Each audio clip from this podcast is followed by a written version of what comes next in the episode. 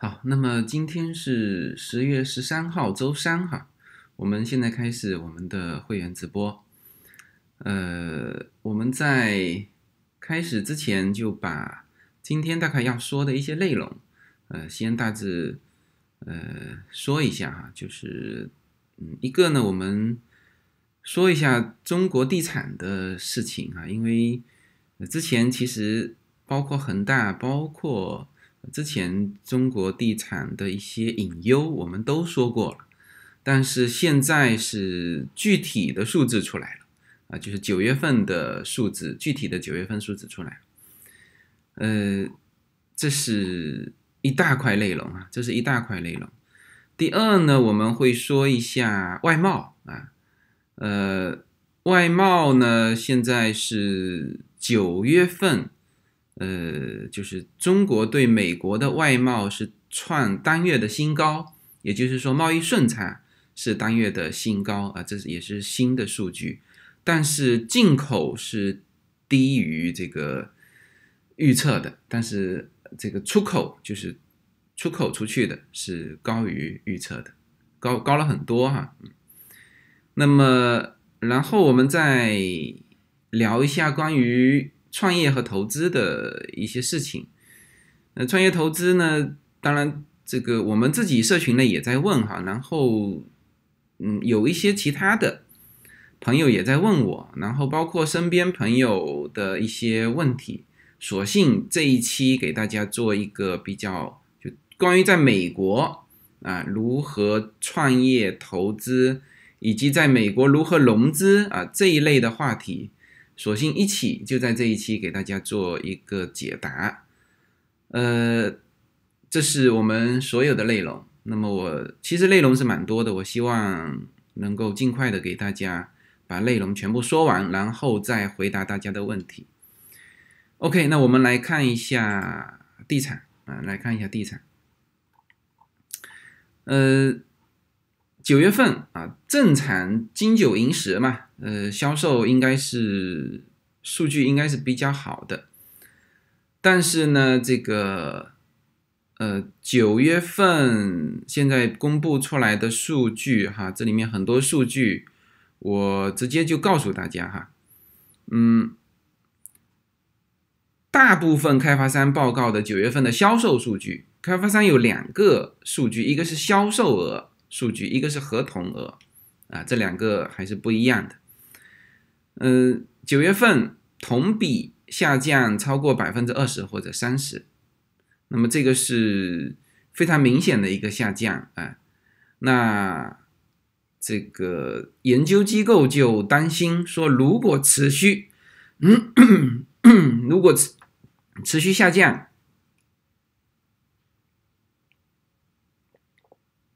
那么，那么会可能带来的一些严重的经济后果。呃，因为什么呢？因为跟其他国家相比，中国家庭的大部分财富都集中在住宅和投资的物业上。呃，有些人是住宅买住宅，有些人是买店面，呃，店面还有这种呃这种就商业的办公室啊这些啊。所以这些数据的放缓可能会蔓延到投资和建设领域，从而可能损害经济的增长、就业以及地方财政。打折和刺激的销售可能会损害房价，以及打击家庭财富。这个之前我们说过了哈，就是说，呃，因为我在国内也有投资商业地产嘛，那么近期呢，就是商业地产。在正好合同到了嘛，要跟人家谈新的合同，在这个过程当中，呃，我就我就说的非常清楚，就是说现在呃还是保守一些，就是说呃只要对方愿意租啊，即使折扣低一点，我们也租，呃，这个就是说股东之间不要就有些人当然还是比较乐观啊，他觉得说哎这个。呃，我们地段很好啊，这个不怕租不出去。但是事实上，现在的这个店面、商业这个地产，嗯，都就是你去看这个恒大的打折的这个比例哈，它其实就是能够影响现在房价的基本情况。比如说，它的房产价格还是高的，呃，七点七点几折嘛，是吧？七点几折，那但是写字楼就低了，就只剩下六点几折，然后这个车库和店面。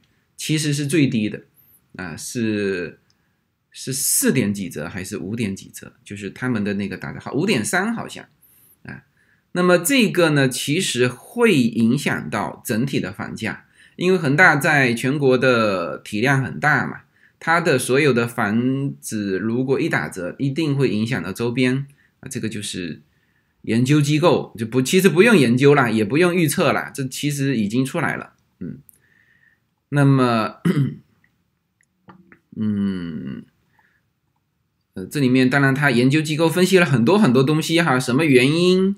呃，这个原因其实我们非常清楚了，三条红线呃造成的影响啊，呃，那这个呢，就是其实外媒分析也是应该的哈，也是应该的。呃，其实其实还有一篇文章，我会因为这这篇文章是比较长的，我准备是。专门做一期节目，呃，因为他这个可能要讲二十几分钟嘛，这个我就专门做一期节目，就是中国的地产的债务问题，总共地产债务有五万亿，啊，是马上面临清算的，是有五万亿，呃，那么这个呢是这个是这笔债务，他说这笔债务几乎是二零一六年底的两倍，超过了世界第三大经济体日本去年的整体经济产出。就这个内容，我也也非常多数据，我单独说一期在我们的音频里面哈，呃，那么我们回到回到这个关于直接地产的这个数据哈，呃，你看哈，这里面数据就包括了包括了浙江，比如说他举到了温州啊，温州的。这个这个这个一些地产的情况，他担心开发商财务状况后，他现在是非常担心他的这个地产，他担心施工完成之后就无人看管了，呃，然后然后提到这个是他一生积蓄去购买了一套未完工的公寓啊，这个是，呃，这个是。地产，然后华润，呃，华润是算是也是前前几名的地产公司吧。这个刚刚周二哈，周二他公布了主要的一些数据。那么九月份的合同，大家刚才说到了，一个是销售额，一个是合同额哈。往往合同额是会比较乐观的，因为它合同额是没有做进那个报表的嘛，它有的时候可以。这样调整那样调整，但是呢，华润的合同额九月份的合同额，呃，比上一年度下降了近百分之三十三，呃，整个对整个呃三十三是这个叫做龙湖集团，嗯，龙湖和华润哈都公布了，周二昨天都公布了，龙湖是下降了三十三，华润是下跌了二十四。啊，然后万科啊，万科是合同额下降了三十四啊，那么这个恒大，恒大现在还没有向香港的交易所报告数据，但是呢，九月十四号的时候，九月份的时候，当时他们是警告说，负面的媒体报道吓坏了购房者，这就意味着九月份的销售数据大幅下降。呃，其他开发商没有解释下降的原因。呃，这个华润现在的合同数和销售额九月份呢，一定是会受影响的，不用说了哈。那么，呃，C R I C，C R I C 是叫做官方企业数据与中国数据提供商，早些时候公布了一一组数据，它公布了中国一百家最大的开发商九月的销售合同。是同比下降了百分之三十六，啊，广东佛州一个二十五岁的房产经纪人啊，他说他看到市中心的房价，就是广东佛州哈，当然这个也不是一线一线城市了，较三月份近期的高点下跌了百分之二十，就是房价下跌了。刚才说的是销售额，刚才说的是销售额，呃，现在说的是房价啊，房价是已经下跌了百分之二十，是广东佛山。市中心的房价，嗯，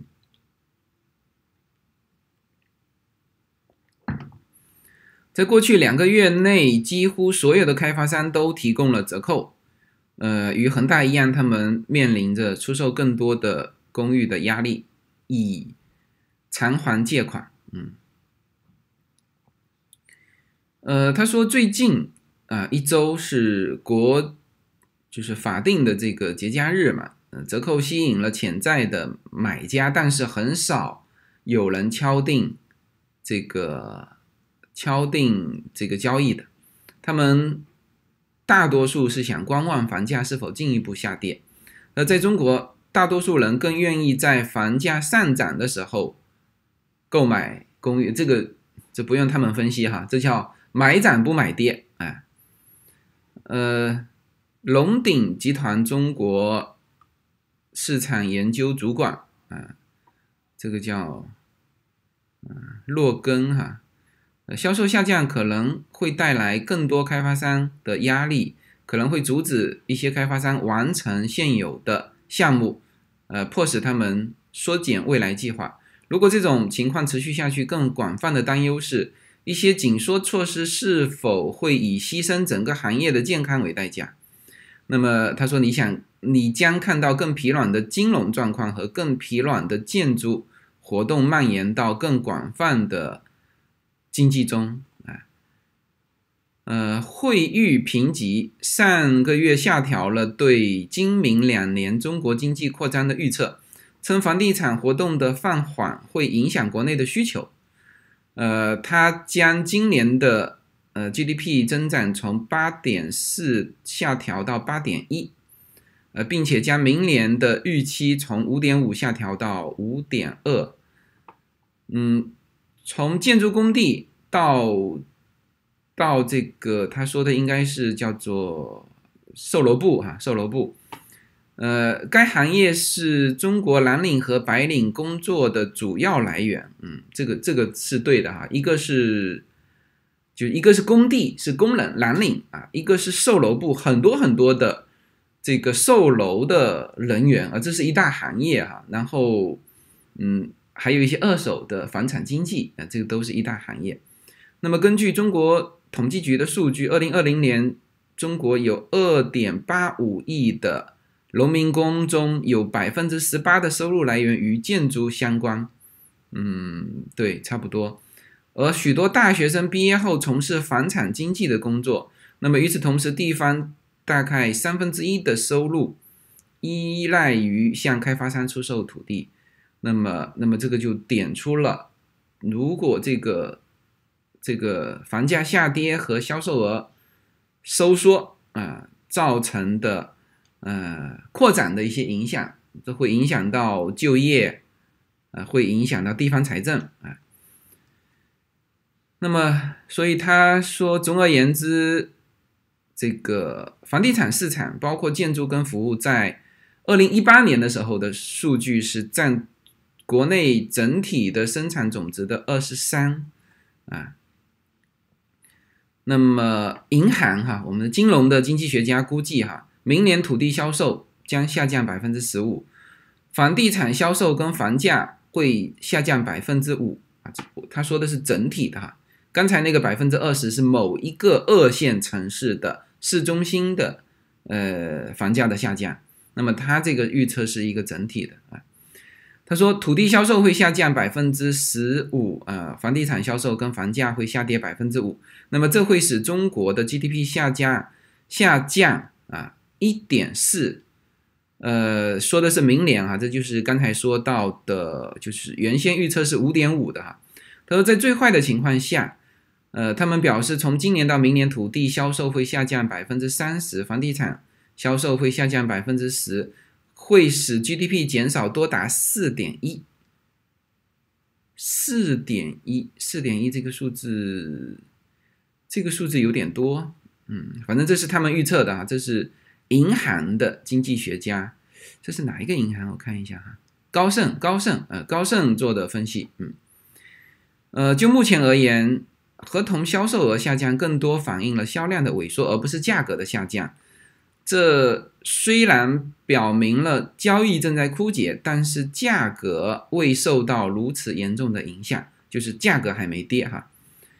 在融创，呃，这个在融创的这数据哈，他说平均下跌，呃，销售价格下跌只是一点四啊，略低于这个，就类比到美国这边是每平方英尺两百块钱，两百美元哈。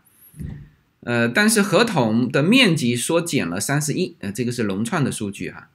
呃，不过有迹象表明，中国消费者认为价格可能会下跌。嗯，中国的央行发布了一个调查数据，第三季度中国城市呃银行存款人预期这个房价上涨的比例可能会下降到十九点九。这一比例低于前一年的呃二十五百分之二十五点一，为二零一六年第一季度以来的最低水平。较低的销售额可能还会促使很多的开发商，嗯，对它这个一定是有循环的嘛，它会促使一些开发商拼命的回收现金以偿还贷款，啊，或者提供更大的折扣，这会使房价带来更大的下行压力。嗯，这个。这是一些数据啊，这是一些数据。那么这个这个数据，其实我们一直在说了啊，一直在说了。嗯，甚至我自己叫以身以身说法啊，这个就是我卖了，我大概什么时候？三个月哦，九月份，四个月之前，我刚刚卖了市中心一套房子，中国国内哈，嗯。其实，在我自己卖房子之前就一直在说了。当然，这个这个不是叫大家把什么住的房子卖掉哈。这个我待会儿会说另外一篇文章，就是说美国现在是不是出售房子的合适时机？专门有《华尔街日报》对这个做了分析啊。呃，这个他。他写的就是比较完整啊，把所有的因素面面俱到都写出来了。哎，呃，来我们继续关于地产啊，地产关于地产影响到金融，还有另外一篇文章，也是《华尔街日报》的，它的主标题是“对于中国的银行来说，腐败只是问题的一半”。呃，这篇文章主要还是说，主要说什么问题呢？它主要是说，还不是说腐败的问题，是说中国的银行和房地产开发商捆得太紧了，啊，主要是说这个问题。这这个我我我我我我读一些东西给大家，呃呃感受一下啊。呃，随着中国房地产行业摇摇欲坠，共同繁荣成为中国资本主义的新口号。呃，监管的风波。呃，到达了金融领域只是时间问题啊！这个，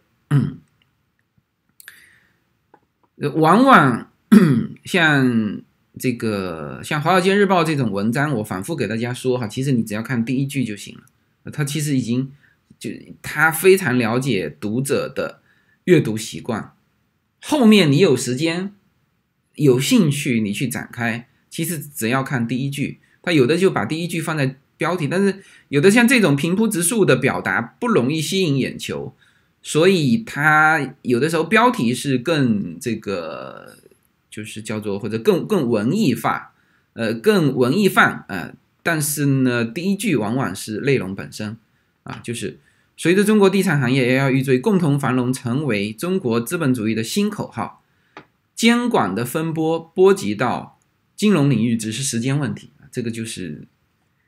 啊，然后接下去展开是什么呢？呃，这个人家有数据哈，包括了二十五家主要的金融机构的数据啊。呃，北京方面认为，贷方监管机构和强大的私营部门参与的这个这个这个关系哈，表现了过于融洽的这种叫银行方面和监管方面和开发商方面表现出来的是过于融洽的这个关系，导致了恒大债务的崩溃。你看，他是这么认为的，就是。北京方面就是中央嘛，中央是这么认为的，就是因那就肯定会怪罪到金融，就是恒大现在搞成这个局面，是吧？他不断的借债，你为什么要借给他呢？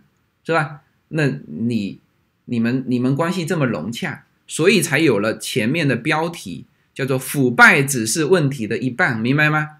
如果中央是这么认为的，说你这里面有腐败。那么接下去面临的是什么？大家就非常清楚了，就非常清楚了啊！所有在银行工作的我们的朋友们，呃，你们要意识到这一点啊！如果比如说你是信贷员或者是什么，赶紧把之前该准备的材料准备清楚，等待这个就是就是把一些比如说，呃，当然不是说纸面子的，就是说有可能你被调查到的。你跟开发商或者跟贷款者之间的一些，呃，这种这种，嗯，细节，你做一个自己晚上做功课，要把这些东西该怎么说，怎么那个全部都要写下来，嗯，嗯，啊，你看啊，他说这个是导致了恒大债务的崩溃，以及。他所认为的滴滴出行和蚂蚁集团快速上市的过程，你看，这个就是就是这个样子，就是滴滴的快速上市以及蚂蚁的上市最后被卡住了，都是中央认为你们银行就是金融机构和这些关系太紧密了，然后呢，监管机构没有做好监管，就是这么回事。哎，滴滴是三天在美国上市。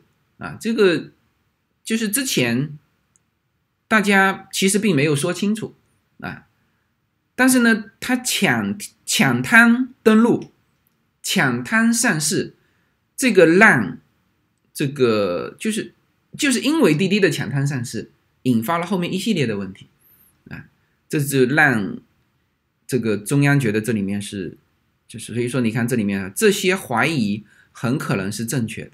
你看，这个这个就是他们的调查结论，就是这些怀疑很可能是正确的，啊，所以，所以你看哈，众所周知，中国的银行与国有借款者关系紧密，但是毫无疑问，大型私营企业借款人，尤其是那些认为大到不能倒的借款人啊，这个都是对中国了解到非常深刻才会写出这种文章哈，这是英文版哈，这是英文版哈。这不是中文版哈，所以他能够写出大到不能倒的借款人，这个就就就就就了解的非常深刻的了，啊，他也收到了商业逻辑有问题的贷款，那当然嘛，恒大嘛，是不是？恒大最近在这个卸载地方银行接近百分之二十的股份，他卖了盛京银行哈，他卖了一个银行，嗯，你看。就恒大本身跟金融机构是互相渗透，互相渗透，嗯，这个我不展开哈。其实，在其实，在市场经济是可以互相渗透的，其实是没有问题。嗯，但是在中国呢，他希望说，哎，监管就是监管，借款就是借款，你看啊，盛京银行一直在帮助金融，啊，他他一直在帮助金融。金融公司工作啊，呃，大概有一点五憋脸，憋脸就是十亿啊，十亿美元哈，到本地的国有企业。该银行现在要求出售所得的款项，用于偿还借给恒大的这个款项。是的，就盛京银行是这样子，就是说，他现在要开始卖股份啊，卖股份。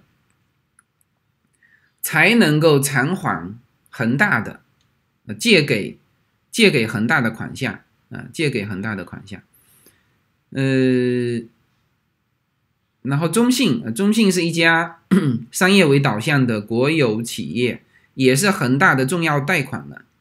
嗯，中信在这个广州恒大总部附近的前分行行长正在接受调查。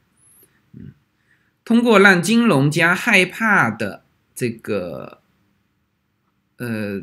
这个减少，这个这个比较绕口，说翻译过来就是说，我们叫去杠杆哈，这个这个大家就理解了。它去杠杆是非常好的，但是呢，要弄清楚，呃，他们促使他们提供贷款，如何促使他们提供贷款也非常重要啊。就是说，现在当然去杠杆要求别人还钱，这个是很重要的，但是你当初怎么借给别人的，这个也要调查啊，这个是。所以，这个改革的议程虽然虽然薄弱啊，但是追捕腐败可能使银行家，哼，嗯，就是不愿意看到这个。当然了，所以现在就要开始翻回头来查这个事情。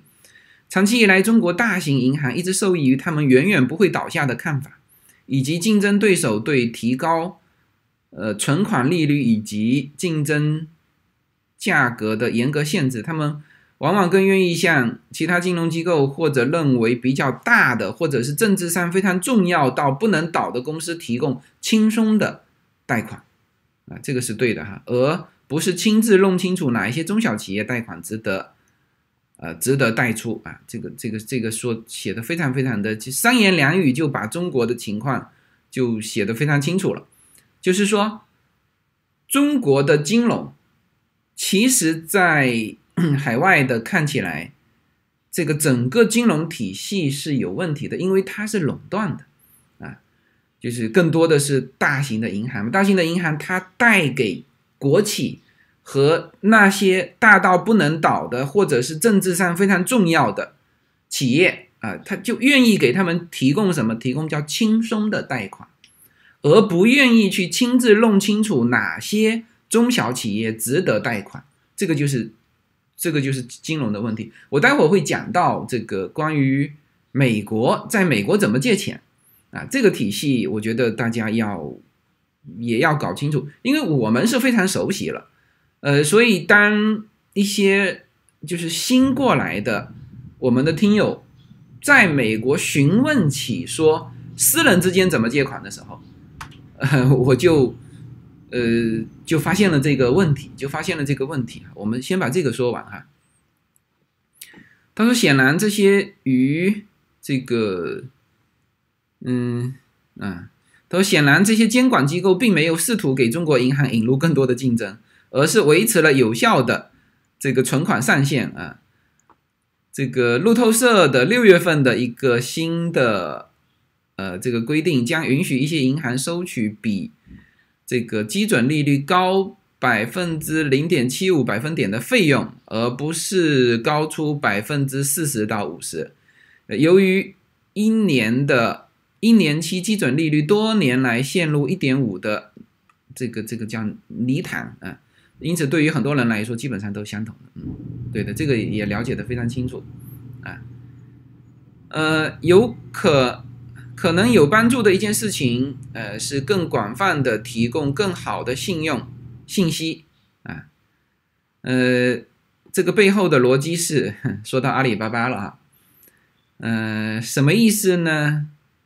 就是说我我先把这个读完哈，它背后的逻辑是迫使阿里巴巴与一个新的国家信用评级分享其信用数据，尽管如此，访问数据并不等同拥有使用。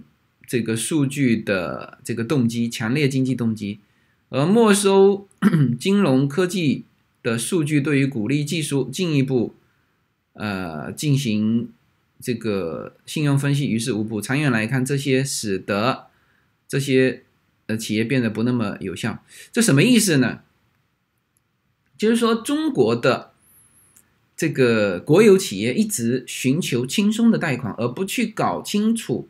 他所服务的这些标的的真正的偿还能力，那么本来有一个东西是是是很好的，就是 阿里巴巴的这个信用，就是支付宝的这个信用评级。所以当初阿里巴巴就是它是卖数据的，它的它不仅是卖数据，而且和一些中小银行进行合作。其实这是符合市场的，就是说我有对于每个人准确的这个是否有拥有偿还能力，从个人，因为 小企业是由个人组成的嘛。嗯，特别是江浙、福建这一带的这个中小企业，全是由个人组成的。你只要把他个人的信贷搞清楚，你就非常清楚这个小企业它的偿还能力。所以本来这个东西呢，是就阿里巴巴的支付宝的这个系统是是起到这个作用，但是现在大家也知道，嗯，它现在是国有开始介入，就是说。阿里巴巴，你要把这个数据给到国有的信用评级联盟啊，嗯，但是这样一来呢，就又变成这个体制又变了，是不是？那又变成国企的一个体制，那么国企体制就会受到刚才的那些的影响，就像说什么，它可以拿到轻松的贷款的，它可以可以做出轻松的贷款，嗯。他还是会把这个钱带给什么呢？带给国有企业啊，带给那些呃 比较重要的政治上比较重要的企业。所以这个就是问题本身了啊！所以他最后一句话就是：随着新一轮整治行动的开展，北京毫无疑问抓到了一些坏苹果啊，腐败的坏苹果，金融金融部门。核心的腐败本身仍需要更强的药物啊！这些就是你去看外媒哈，像这种《华尔街日报》这种啊，它虽然用词都非常客气啊，因为这些它不能乱说话，但是呢，它都点到了问题，它都点到了问题。他们的分析报告不是。不是外国人看中国，这不是外国人看中国，这是这这这这这这比我们都清楚啊，比我们都清楚哎。好吧，那这个是关于地产和以从地产可能波及到的金融啊，所以这就嗯，我就告诉大家这些数据，好吧，引发呃，那么那么这里面的大家的再解读。我就不再进行更深度的解读。来，我看一下大家的发言哈，就这个这个部分的发言。现在三住两用是不是很鸡肋？三住两用，三住两用，首先呢，它的价格本身就不高，因为它卖的时候呢，又不能像住宅一样卖七十年，是吧？它有些，它有些只能卖三十年或者五十年。嗯，所以这个它就是本身就价格就不高。我看到的哈，三住两院价格其实本身不高。呃，但现在现在有可能因为沾了个三住，沾了个住，所以呢，它有可能会至少它可以住嘛，是不是？它有可能打折的力度不像三这么大。现在办公楼。和商铺现在反而是影响最大的，嗯，啊，现在就是啊，这个说现在就是去杠杆的阶段了，就看能不能和谐去杠杆，嗯，呃，太准了，那个人已经要开始整治金融了，是的，是的，是的，你也看到了，呃，真正的新闻都是这样要求的，到金字塔才是合格的新闻，是的，是的。啊，所以现在是这样，就是写文章呢，你要分为你是你，比如说你是公众号的文章，如果你要表达新闻，一般是这么写的，啊对，但现在好像公众号新闻以后是不能写了，是吧？那反正我是早就不写了，呃，以后还会写的文章就属于叫做风花雪月啊，嗯，啊 OK 啊，这个是他说这个是各有各的政治势力，嗯对。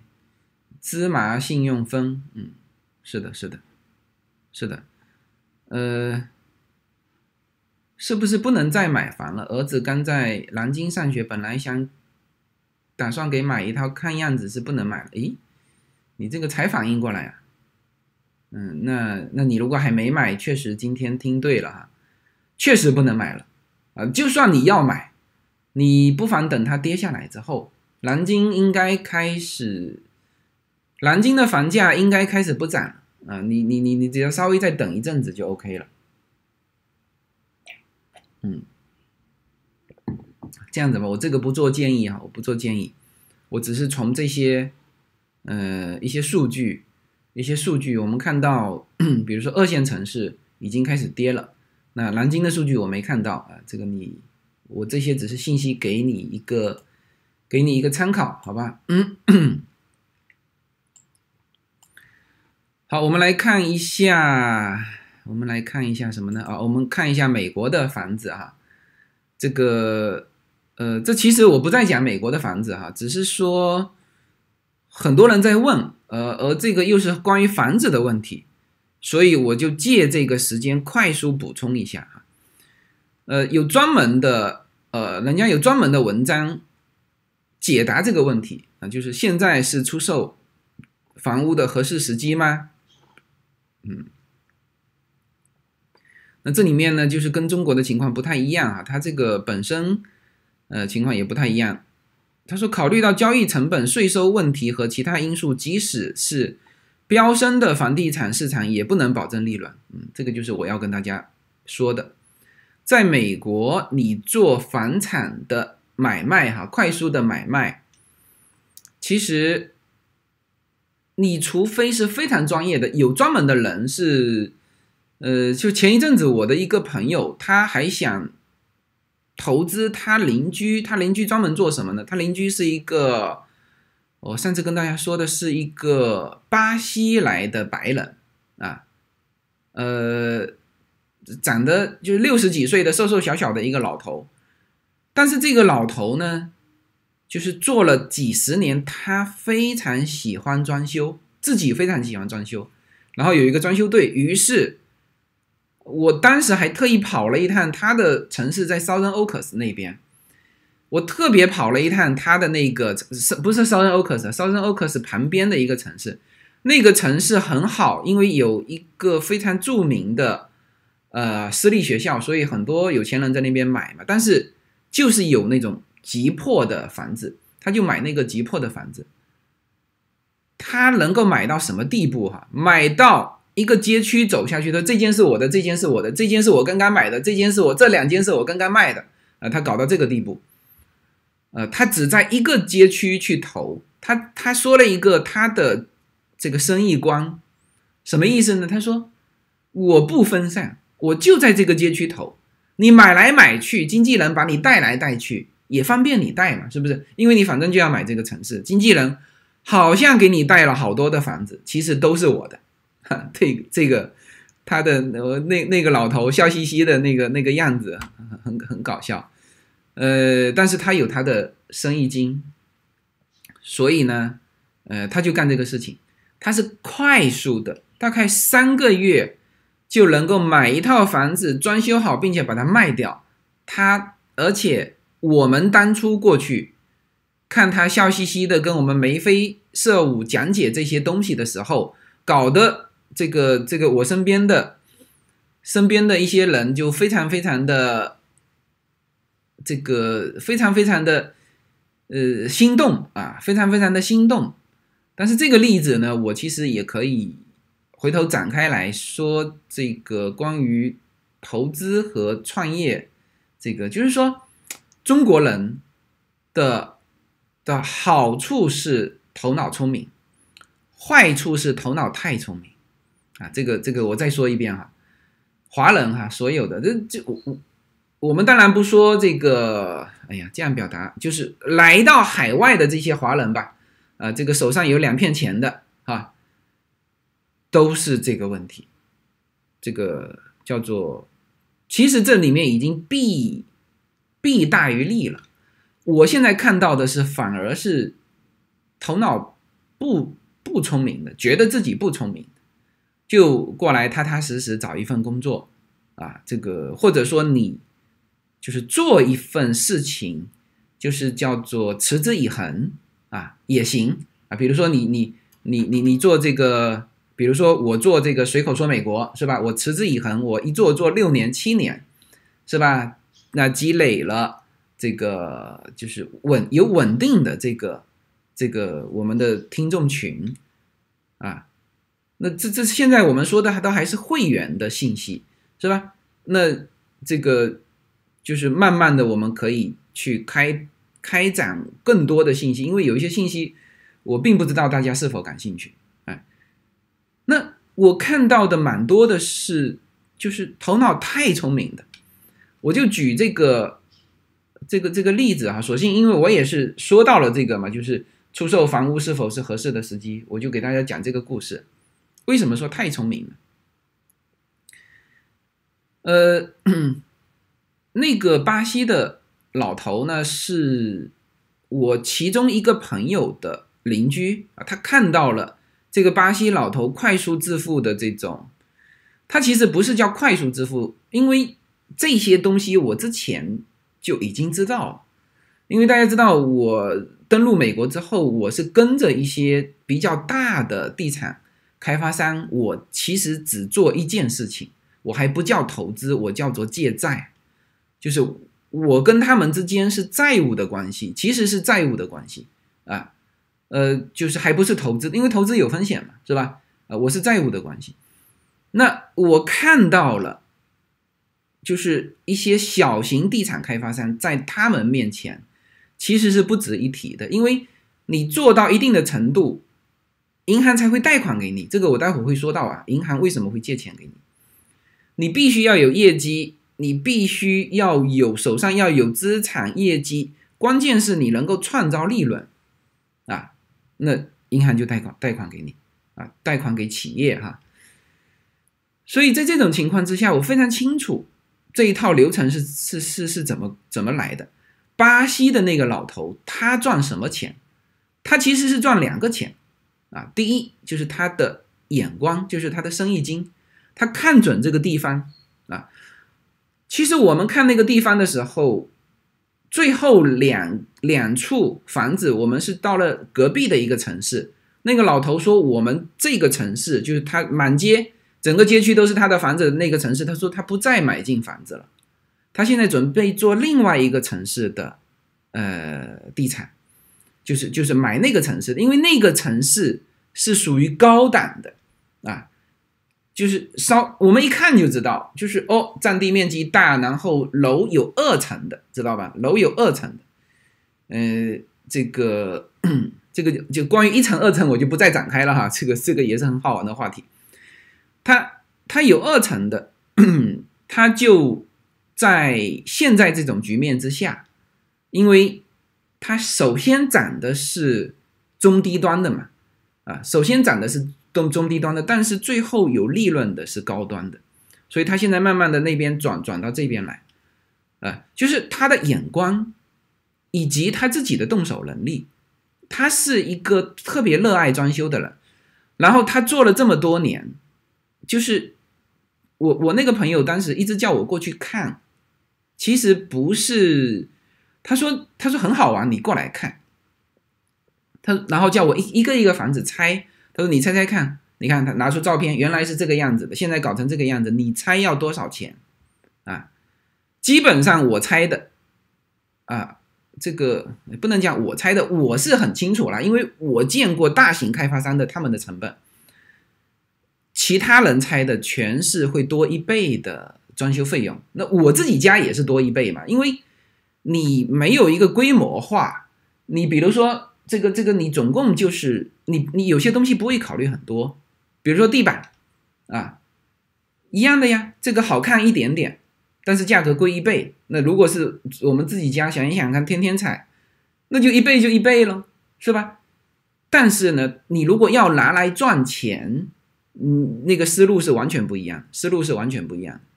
所以他的，因为他喜欢装修，研究这些装修材料。啊所以呢，他甚至有一些前瞻性啊，这个这个就是关于木头涨价的另外一个故事，我就不说了。就是说，他因为他有这些特点，他的眼光和他自己就是一个装修队，还有一个他本身是就是呃，他不是那个房地产的 agent 啊，这个这个。呃，我曾经在我的投资与创业专辑里面讲过，有些人本身是房地产的 agent，他一条龙吃下来，他既赚到了购买房子的钱，那就是就是房子的就眼光的钱，因为你这个价值低估了嘛，他把它买过来，正常就是可以赚那个你从低谷爬出来的钱，然后呢，他又可以赚装修的钱。然后呢，他又可以赚房地产买卖的钱。我待会儿说到这里就要说到哈，房地产买卖很多钱啊，百分之六，百分之六啊，百分之六的这个房地产买卖的钱，还不只是这个佣金，你你去贷款啊，你去贷款还有手续费，手续费也不不老少钱，所以他是吃了一整条链条，所以他的利润很丰厚啊，所以他摆在你面前的时候，那些数据都是真实的。关键是他能做，你做不了，你做不了。然后那个老头还跟我讲了一个他的生意经，就是最后这个链条啊，就是说你不能，他也有执照，但是他不赚 agent 的钱啊，这个又是另外一个点哈。他说，如果你自己赚了 agent 的钱，你在卖房子的时候就没有那么多的 agent 帮你卖，因此你的房子。反而跟其他的 agent 变成一个竞争关系，你就卖的不够快，而他赚的这个钱就是要快，明白吗？啊，在这种情况之下，他的整个生意经就就非常棒啊。然后我说，这个我们海外的一些华人就是说，弊就是就是弊端就是太聪明了，是什么呢？听这个老头说完。一个个蠢蠢欲动，想干嘛？原来说好的是去投资这个老头的。老头说：“你们如果有钱投一点啊，我有把握帮你们赚到多少多少。”说完之后，一个个想的是什么？一个个想的是自己做啊。那这个不是很容易吗？我们你看这个房子，这个老头刚刚买的房子旁边还有一个房子，我们把它买下来呀，是不是？然后那个老头认识的那个装修队、建筑队。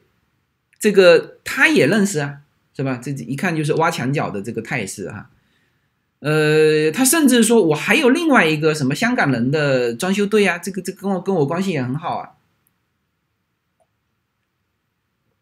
是吧？然后再想一想，我们自己抓一个有 agent 资质的人合伙，嗯，啊，这个这个就形成了。这个呢，我基本上我后续就。不再过问这件事情，因为那天是我正好有一个事情路过他那个城市，我就过去看一看。呃，所以这个就是怎么讲呢？就是说，嗯，很多华人在海外啊，他非常容易干嘛呢？非常容易看到很多机会，也非常容易去入那个行，但是呢，往往辞职就是坚持不了。他做下去才发现，哦。这个东西不是这么简单。他发现不是那么简单的时候，其实他只要有耐心，再努力一下，他安于那个行业，慢慢再研究进去，掌握了那些技能，他不是说不能赚钱，是吧？但是他就是，哎呦，这么这个钱太难赚了，就不赚了啊！所以，所以这就是问题，这就是问题本身。好，讲了这个故事，带到这个这个问题啊，就是说出售房屋是否是合适的时期啊？在美国哈，我现在说的是在美国哈，他是这么说的哈：炙手可热的房地产市场正在引发房主对于现在是否出售房屋的这个考虑啊。今年夏季房价再创新高，这个是指美国哈，住房的库存仍然很低，而潜在的买家在。呃，竞赛中一决高下啊！那些希望利用狂热的人需要小心，并做出决定之前，要计算这几个变量。出售房屋会产生许多辅助的成本啊，然后这些成本可能侵蚀利润的重大税收问题。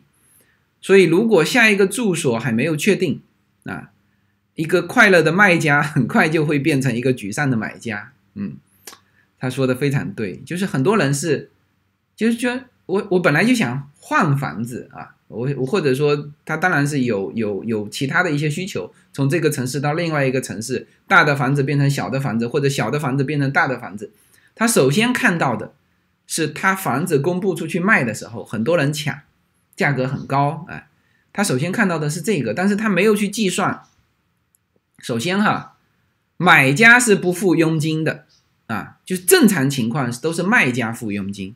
啊，百分之六或者是百分之八啊，这个具体我不太清楚，好像白人是百分之八，华人可能是百分之四到六吧。啊，这这个佣金，哎，这是卖家付的，这里面百分之六到百分之八先扔出去了啊。然后呢，你要干嘛呢？你要卖出房子之后，再去跟别人抢，加价抢那个房子，新的房子。这个时候你能不能抢得到？而且这里面成本是多少，是吧？嗯。所以这个这个，所以这里面呢，就是这个你看哈，房地美的副首席经济学家，这什么伦啊？呃，他表示，房主的第一步是要计算他购买房屋时所产生的沉没成本。嗯，他说，如果你买房，可能会有相当大的相关成本。那他点了几个哈，交易费啊，就是我刚才说的佣金哈。税收是的，你卖出房子你要有税收啊啊，还有一些叫交易的成本啊，比如说你得到这个抵押贷款，这些都是伴随着买房本身的成本。一般来说，你在家里时间越短，你需要弥补这些成本的时间就越少。呃，他不是说在家里啊，就是 stay at home，可能就是持有这个房子的时间越短啊，呃。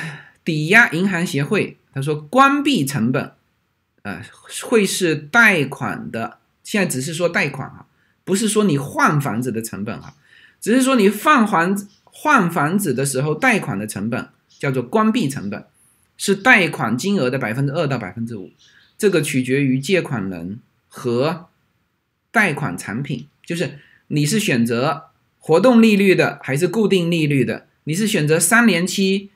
这个，因为我们当时去买房子的时候，就是啊，就是好好好几种选择，是吧？你大致要了解啊，就是，就是怎么讲呢？如果你跟房地产 A 卷是知心朋友，呃，有些东西还可以聊一聊。但是如果不是知心朋友，呃，你所不知道的是，很多房地产 A 卷它本身就具有。具备什么呢？具备贷款办理贷款合同的费用的那些资质，因此贷款的那个费用是他们收的。就他除了佣金之外，A 卷还有一块钱，就是帮这个银行把这个钱贷出去。因此，在这种情况之下，他会受到他的一些利益的一些影响，可能就不是说。不是说给你不好的答案哈，他可能无法给到你站在你角度考虑的答案，是吧？所以这就是这这这这些，我就我告诉大家，我就告诉大家，嗯。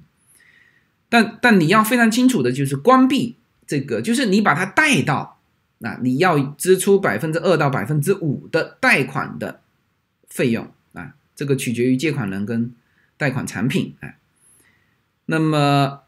你看哈，根据一个房地产全美啊，全美房地产经济协会的数据，房地美估计一栋三十五万六千七百美元的房子的成交成本，大概会是八千六百八千六百美元，这差不多的，这差不多的，这差不多的。这个我当初我当初是，我当初好像。也就是一万出头吧，哎，那就是说什么呢？那就是说你你贷的钱，你买的房子越大，贷的钱越多，在这个上面呢，你反而会划算一点。我我的印象，我知道我有贷款的那个费用，就我现在就算是转贷款也有费用，所以你要去计算说，就很多人就告诉你，我我现在天天都能收到这个这个信哈，就是说，第一，我们家信用很好嘛，然后呢，这个所有的各种乱七八糟的银行机构都愿意贷款给我们，但是呢，他写给你的那个只是告诉你说，哦，你现在的利率是这个，呃，但是呢，我可以提供这个啊，关键是什么呢？你关键是切换过来之后。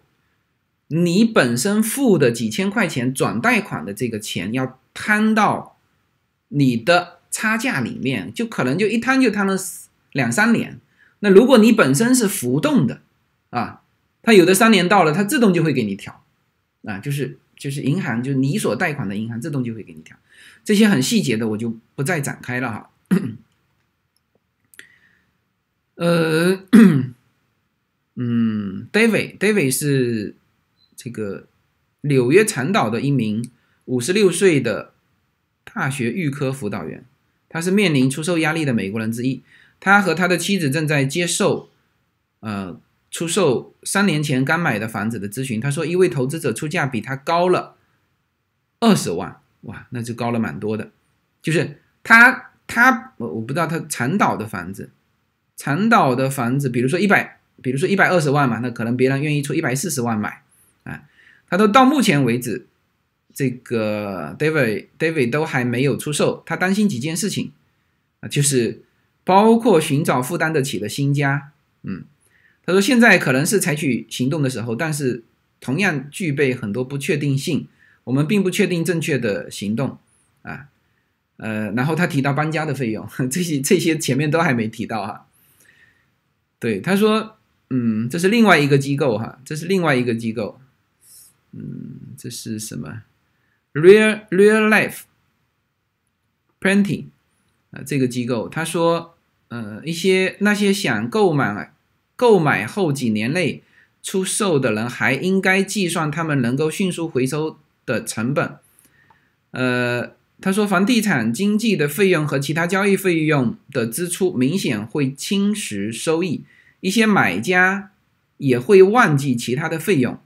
比如搬入新房子的时候支付新家具的费用，呃，确保你要考虑到搬家的一切费用，嗯，呃，他建议好奇的屋主在购买将购买费用列在一一一栏当中，包括首付、房屋装修费用，然后在另一项中将。出售现有房屋的潜在成本相加，包括搬家所需的费用、房地产经纪的费用、广告、房屋分期啊，房屋分期就是那个贷款啊。如果这些事情超出了出售你当前房屋的潜在利润，你需要做进一步的考虑。你可能要 stay home 更多的时间啊。呃，把计算器放在外面来解决税务问题，这还有一个税务问题啊。住房专家说，这是卖家常见的陷阱。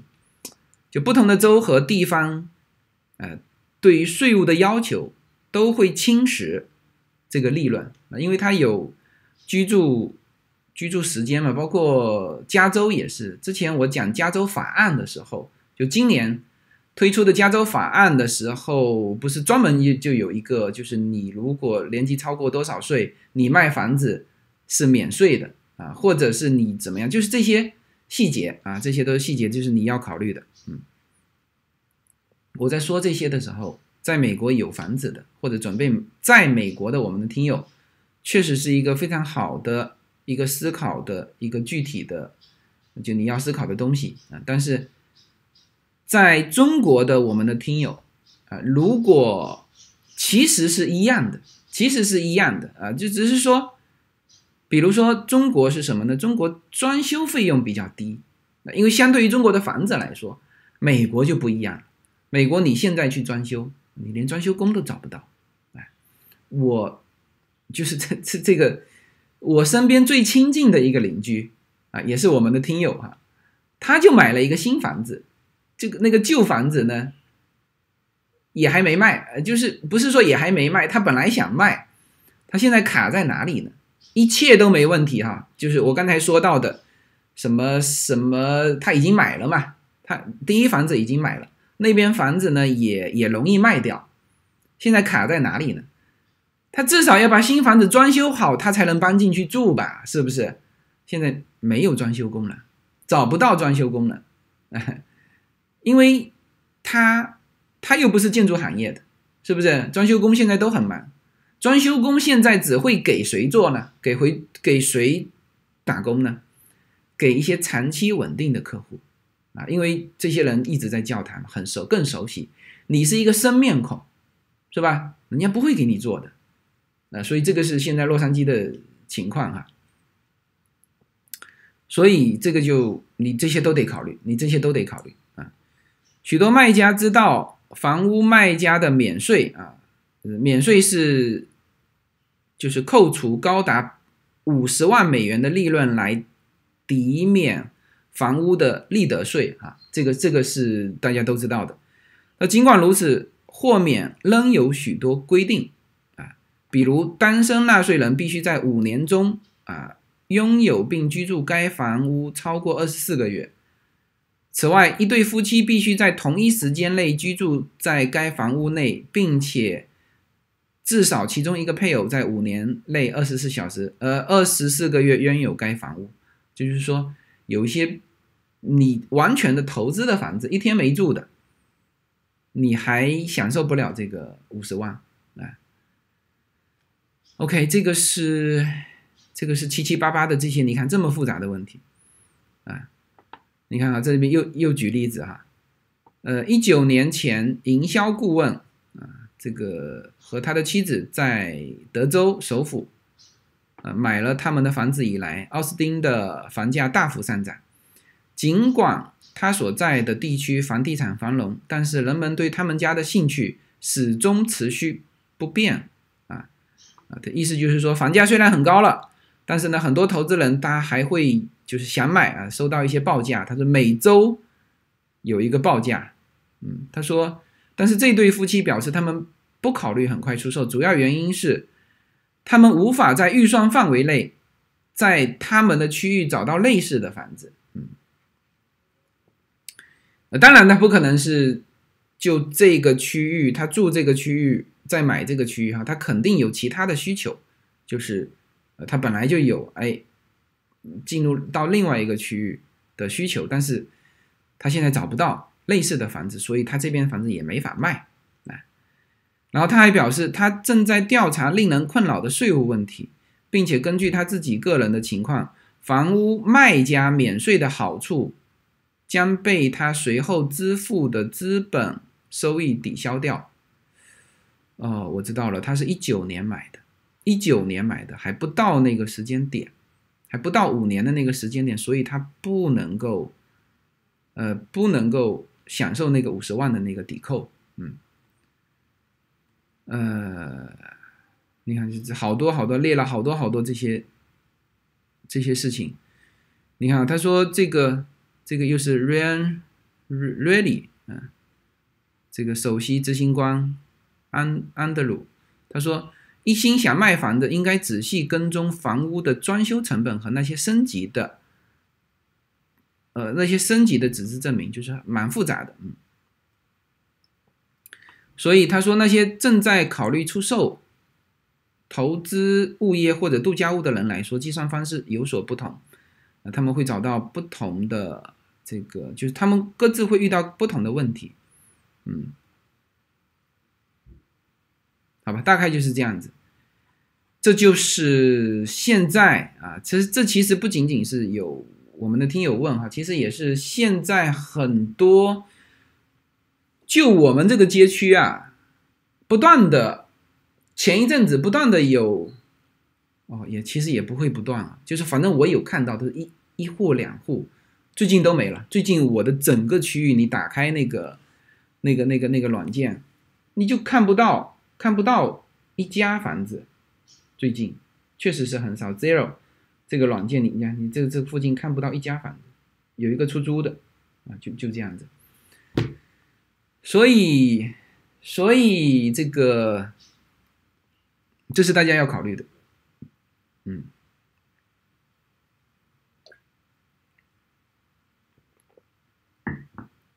好，我再读一下大家的。哎呦，今天讲的，但是今天我觉得这些是有必要讲的，虽然讲的很多哈。苏州非 CBD，我现在在读大家的留言哈。苏州非 CBD，嗯，厦门的房子都来不及卖，啊，苏州非 CBD 已经开始降价了，降幅还不少，嗯，OK，OK，好，嗯，呃，我时间已经过半了，我们来穿插一个。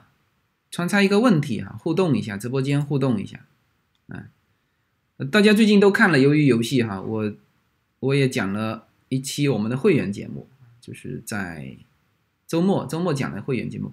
我这个话题我还想开这个 Clubhouse，或者呃和这个 My Club 大家再讨论一下，就是说从由于游戏聊到我们的社会竞争啊，这个就是我想多听听大家的发言，所以。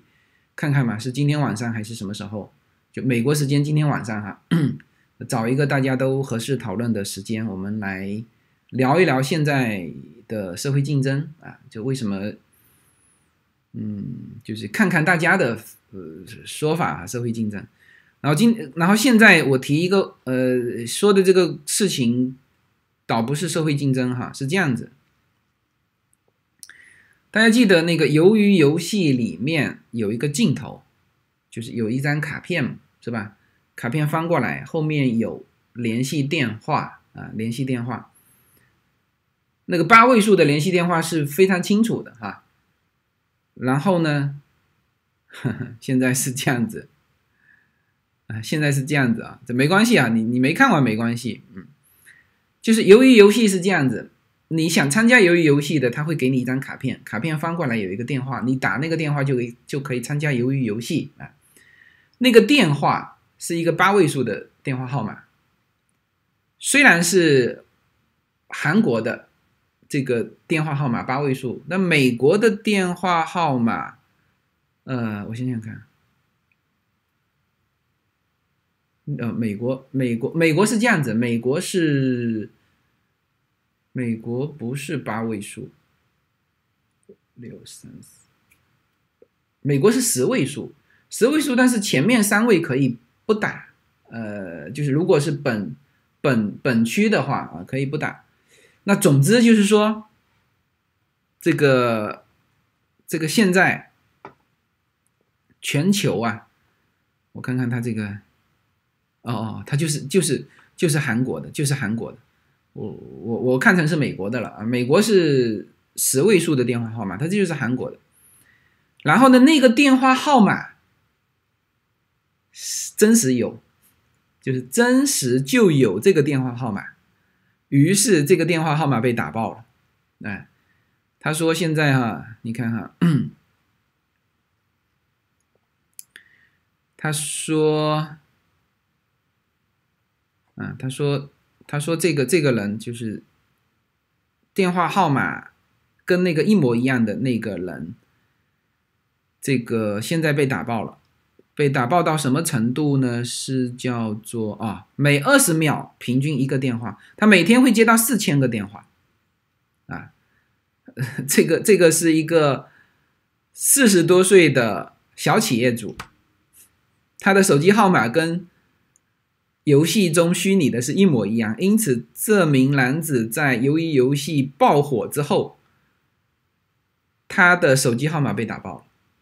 就啊还不是现在哈，当时在韩国上映的时候，他就每天接到四千个电话啊，平均平均平均二十秒左右一个一个，现在要需要靠吃药才能够晚上入睡，嗯，啊这个。这个大家有人说，那你把手机关掉就行了。问题是，人家这个手机原来人家有有朋友在呀，是不是？那你逐个通知，是吧？而且还有生意呀，是不是？他是一个企业主啊，人家有生意在这个，在这个电话号码上啊，是不是？那这怎么办？关掉一直在响，比如说把它关机，然后一直在响，哎呀，会不会有什么重要的客户打电话来，是吧？好，我们互动一下哈。你如果遇到这个情况，你会如何？就你你要怎么办？来来互动一下。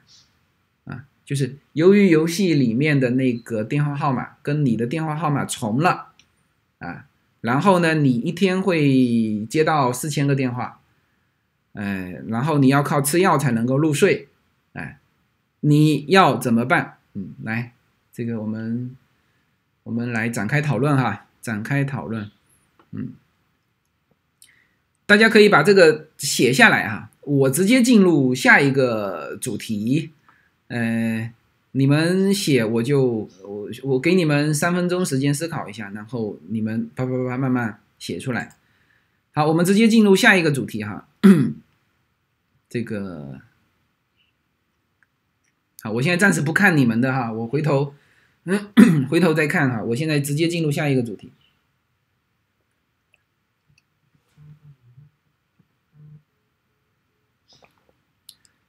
嗯，九月份中国对美国的贸易顺差创单月新高啊，这个是我们要了解的，我们要了解的。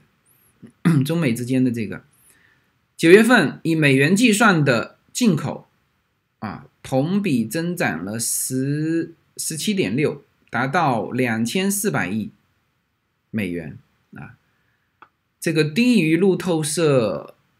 调查的分析师是百分之估计的百分之二十，说的是中国哈，说的是中国，中国进口的进口增长了十七点六，低于预期的百分之二十，达到两千呃两千四百亿，嗯，呃，但是九月份出口的同比增加了二十八点一，达到三千零。它的达到应该是指今年内达到哈三零五七点四亿美元，超过了路透社调查的预期的百分之二十一。就原先原先中国对美国的进出口啊，中国对美国的进出口就是从美国进口的低于路透社调查的二十，达到了十七点六啊，就进同比增长哈，同比增长。但是出口到美国的高于路透社调查预期的这个二十一，达到了二十八点一啊，那就是说这个题目就是九月份中国对美国的贸易顺差创单月新高。我们来看一下单月是什么数据哈？中国对美国的贸易顺差创自创纪录的四百二十亿美元。出口同比增长百分之三十，而进口略低于十七啊！这在单一国家的基础之上，美国仍然是中国最大的贸易伙伴。哎，这个是这个是，就是说，美国对于中国来说是最大的贸易贸易伙伴。嗯嗯，那我们来看一下具体的中国的这个数据哈。北京就是中国海关总署周三。昨天，昨天公布的数据，中国的进口数进口增长令人失望，但是出口超过预期，啊，这就是刚才读到的哈，进口增长十七点六，出口增长二十八，嗯，那么贸易顺差达到了创纪录的四百二十亿啊，呃。尽管美元以美元计算的价值上升了百分之十，但是美国是就是就是最大的这个供应国的这个大豆同比却下降了百分之三十，嗯，就是说就是说美国特别要中国买的，中国没买啊。九月份大豆的进口量同比下降了百分，当然这个同比是跟去年同期比啊。去年同期，嗯，反正按照这个数据是下降哈，呃，但是呢，中国是煤炭就是缺嘛，就是中国现在是在为煤炭买单。他说，中国煤炭以及相关产品同比增加了百分之七十六，啊，到了三千两百九十万吨，为十二月份以来最高水平。呃，进口的价值同比增长了两倍多，价值增长，嗯。两倍多，达到三十九点一亿啊！这个数据大家扫一眼，大家看得清楚吗？就是进口量增长了百分之七十六，但是价格增长了两倍多啊！大家明白这个这个这这这这这这里面的逻辑吗？就贵了嘛，知道吧？哎，量才增加了七十六，价格是两倍多，就是两百多，是不是？哎，那么根据郑州交易所的期货，电力生产的主要燃煤今年价格上涨了一倍多，对。呃，煤炭的缺乏迫使一些工厂停电，嗯，这呼这促使当局签约更多的煤炭进口，包括俄罗斯。嗯，九月份中国的 天然气进口同比增加了百分之二十一，价值也是翻了一倍多。你看这个东西，你一买就高了，因为你的体量太大，所以对于中国来说。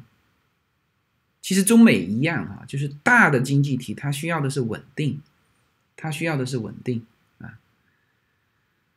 呃，上个月原油采购量同比下降百分之十五，而进口额却飙升了三十五。你看，呃，美国是去年最大的原油生产国，中国是美国原油最大的出口目的地，占百分之十五。嗯。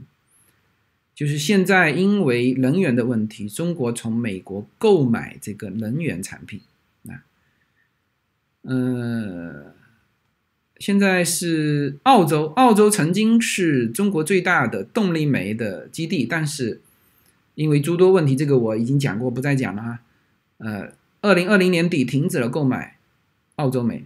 嗯，周三的海关数据，中国从澳洲的进口。同比九月份从澳洲进口同比增长百分之五十，啊，出口出口同比增长，这个是这个是那个数据整体数据，中国跟澳洲是进口同比增长了百分之五十，而出口出口是二十，就本来中国跟澳洲就是利差的，就就中国跟澳洲的贸易是利差，但是中国跟美国是。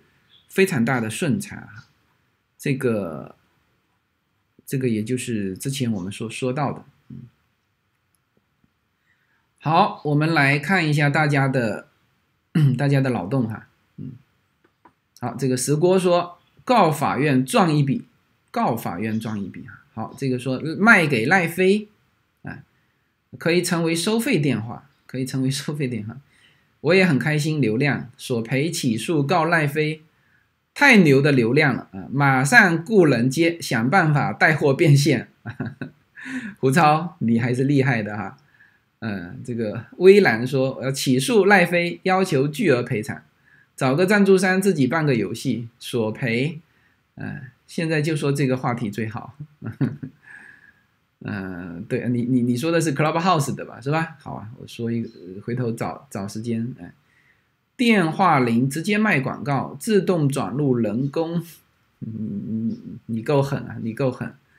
专利呃，注册为专利手机号码，嗯，呃，电话电话接通一进入游戏，选择二推出推推出游戏，什么叫推出游戏？嗯，电话铃卖广告这个主意妙，嗯，对。热度过了，这个就不值钱了。那赖飞制作一个软件 APP 专入手，凡不是本人通信打过来的，自动屏蔽并索赔。啊，OK，然后我们来说一下哈。首先呢，这个问题我昨天晚上也问叶子，叶子的第一反应。他的反应就还是从拒绝的角度，我怎么把它关机呀？我怎么索赔呀？怎么，呃，就是说怎么拒绝这个骚扰啊？我说你这个互联网思维太差，这是多大的流量啊！天呐，人家整部剧亮点就在这个电话，你只有打这个电话才可以参加鱿鱼游戏，是不是？我靠！整部爆火的剧，全球帮你炒作这个电话号码，这个电话号码是你的。你要知道这个是值多少钱？果然啊，这个你看哈，另外一个有一个韩国的政客，你想想看，这都不是生意人解决的的问题了，政客啊，这是这这拿在手里，直接选票就多多少张，直接能够能够在政治上，他很简单嘛，打电话进来。他说一段就是，当然是人工哈，说一段他的政治理念，他只要说投票请请投什么什么人，是吧？是吧？你你你你不是正常都在投票吗？或者说请请支持，呃，比比正常的，比如说，因为中国没有没有其他的党派哈，就是说美国民主党、共和党啊，比如说他现在比如请支持加州议员什么什么什么，我们的理念是什么什么什么。不需要后面的接客了，你都不需要去搞什么带货接客这么复杂的事情，你玩什么经济了？你直接玩政治不行吗？不好吗？啊，现在说什么叫不香吗？是不是？你直接就是说，哎，请支持，呃，什么什么，呃，包括地方的，包括那个，你看你谁买了，是不是？你买了还能卖嘛？是不是？呃，是吧？你这个这个这个电话号码，是吧？你看一个韩国政客试图利用这种狂热。他提出以大约八万四千美元的价格从那个小企业主那里购买电话号码，到目前他还没有得到回应。嗯，我估计那个小企业主原来靠吃药才能够入睡的那个、那个、那个、那那个人，现在看看，现在慢慢开始意识到这个问题了，因为已经有人出价了，是不是？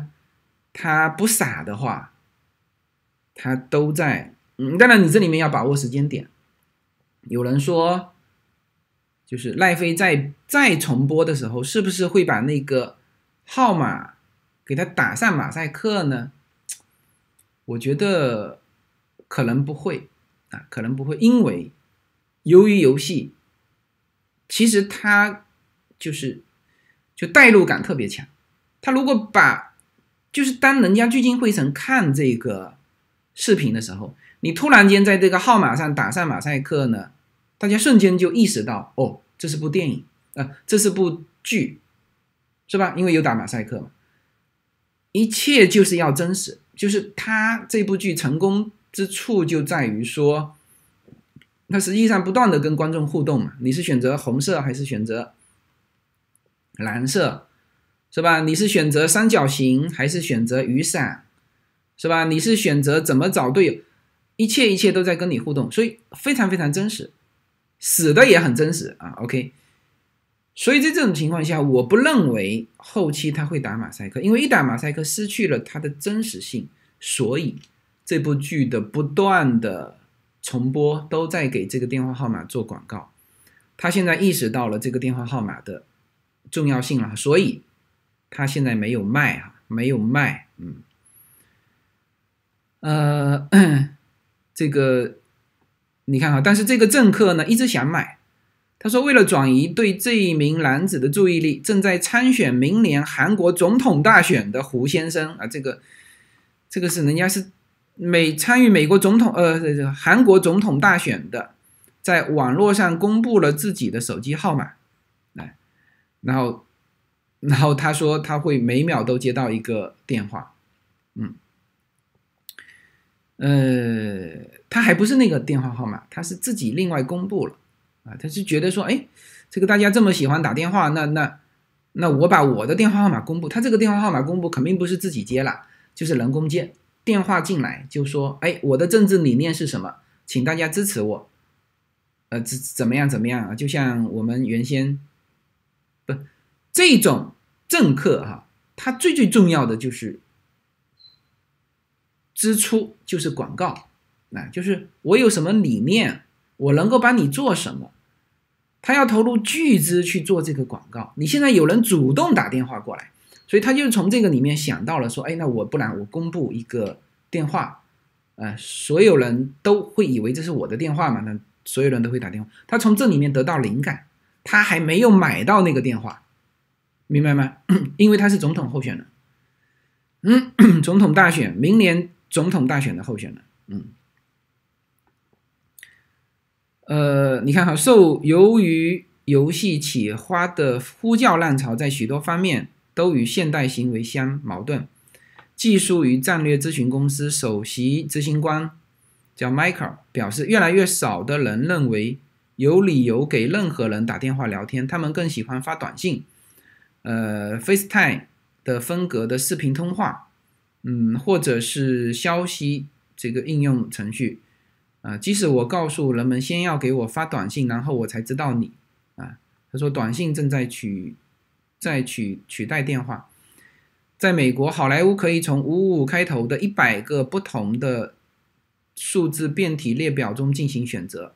啊，呃，他总的来说就是说，打电话就别人主动打电话这件事情已经比较少了。但是呢，这个。突然间让大家意识到什么呢？我公布一个电话过来，别人会打电话过来，那这是一个巨大的商机啊！这是就你去打电话给别人，这叫广告电话，会被拉黑的，是不是会被拉黑的？但是呢，如果我公布一个电话，你打过来，那你肯定不会犯任何错误嘛？那对方听到这一则东西，那这个是一个巨大的脑洞。给到大家思考，我我也在思考，我也在思考，嗯，好吧，嗯，这是一个，嗯，这是一个非常有意思的话题哈，嗯，OK，好，嗯，好，那么行，那哎呦，一个半小时了，嗯。我我简单，我想想看，我现在没有时间说这个，说这个在美国借钱的事情，因为美国借钱的事情比较复杂，我回头会列一个做一个这个音频给到大家，因为 这个本身就是会员节目嘛，好吧？但是我可以说一个感受啊，就是投资和创业啊。我昨天在 My Club 上听到一个房间在聊创业啊，我发觉一点啊，就是说我们国内的朋友啊，其实口才非常好。呃，我我觉得在相对 Clubhouse 和 My Club 两边的发言，我相对觉得 My Club 的发言的人口才是好的。那口才是好的，为什么呢？因为这个在 C H 上，就是 Clubhouse 上，很多人是用英文发言，很多人都是什么马来西亚华人，呃，这个这个这个就是用粤语发言，用英文发言的，他们的中文表达其实并不好。My Club 上面的中文表达是好的啊，呃，我听到他们的发言，然后那个人他。就是在检讨自己参与了一些创业团队，嗯，呃，因为我现在需要也需要很多的信息去了解国内嘛，因为这个这个毕竟在美国生活，就是说国内的信息也是我特别特别想知道，所以我常常花时间看大家的，哪怕是分歧争吵，呃，在。这个会员群里面的一些信息，因为我我我我我我希望能够不脱不脱节哈。那么我看到他们的交流的时候，我其实发现一个问题，就是说他在他们一切都是在实践当中，真的是叫摸着石头过河啊。就是他们在创业和在这种投资。这个上面所有的经验都是靠什么呢？都是靠失败换来的。其实是，呃呃，其实这个代价是蛮大的，嗯，其实是代价蛮大的。就是说，那你有，就像他里面说的，他花费了很多，那个人还是属于头脑特别清楚的。他发现，他加入一个创业团队，他也要投资，是吧？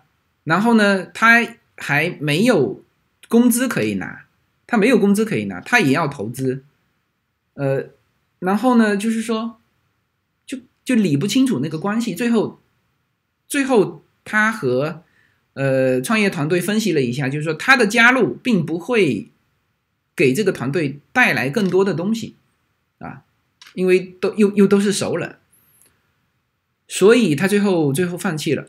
这里面其实衍生出一个创业和投资和你你以什么样的角色进入的问题。投资就是投资哈。这个也很多海外的华人也都会犯这种错误，都会犯这种错误。什么呢？就是说你在寻找项目的过程当中，项目本身已经有人做了，这个时候呢，你其实是看好。首先你要看你是看好这个人还是看好这个项目啊？当然有些人说呢，我都看好，都看好可以。你要扮演什么角色，是吧？你参与进去，你能够增强这个团队的力量吗？啊如果不能，你参与进去，对于别人来说没有意义啊！就这个团队没有多更多的能力，因此你参加进去就不是一件呃好的事情。那你说，那我我看好这个企业，我那你投资就好了，你人不要进去啊？那你说我我我我的我我人又想干一些活，那是另外一件事情。所以这个一定要搞清楚。啊，投资就是投资，投资你就只管收益率。那投资这里面分两种，一种是债权投资，一个是股权投资。啊，股权投资的好处是什么呢？不是你参与进去，不是的，那是那是你你如果有参与那个创业团队，那是另说哈。就是我们只现在只说投资哈，就是股权投资的好处是你可以获取比债权投资更大的收益，是吧？比如说一年翻一番，对吧？那债权你能他能给你多少呢？是不是？那这个是股权投资的好处，坏处大家显而易见嘛，是吧？高收益高风险嘛。那如果亏了呢？那你得去承担，是吧？好，那这个时候你就要问自己，你的钱是需要拿来干嘛的啊？如果你的钱本身就是只要有一个回报，你又看好它。那你做债权投资也不错，嗯，也不错。就是当然你特别看好，那你就股权投资。那这里面看你怎么选，但是你要非常清楚，投资就是投资，投资跟你参与又是不一样的。然后我们来说参与啊，参与分好几种，一种你参与创业团队是可以只拿工资的呀，是吧？啊，就是很多创业团队是什么呢？首先进去可能都是创业团队的主创人员，但是呢，他是没有股份的，啊，他有期权，他有期权，有，嗯，这就可以了，啊，有期权加工资，你先把期权扔到一边，因为如果你这个创业不成功的话，你的期权也没有意义嘛，是不是？首先，那你就是一个在创业主创里面打工的这个角色，这个角色大家不要看不起。啊，就是哎呀，我这个想做老板，我想做合伙人，啊，我我这个不愿意打工，嗯，你在创业团队打工和在这个成熟的那些企业打工是不一样的，因为它具备了给你期权以及这个快速成长，至少什么呢？我们都不说后面的期权，这个公司刚成立的时候就六个人，是吧？这个公司发展成六百个人的时候，你是不是元老？你是不是已经就是呃高层了？这肯定的嘛，这。所以大家不要小看这种呃这种这种创业，那么在这种情况之下啊，再发展，那就是说会有期权啊。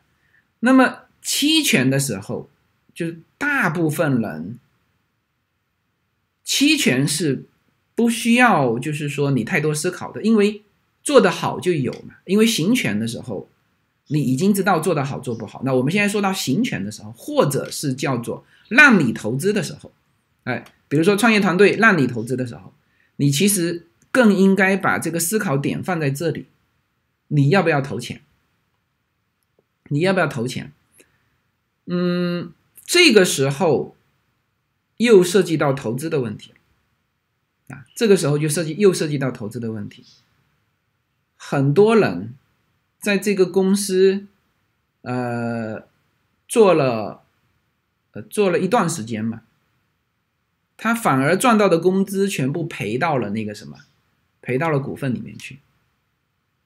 原先一块钱买的，七毛钱，现在说，哎，我们解散，这有七毛钱还不错啦，有些就直接没了，是不是？所以在这个时候，你又要引入投资的那个想法，这到底这一家公司的这个现金值是多少？能不能做得下去？现在它值多少钱？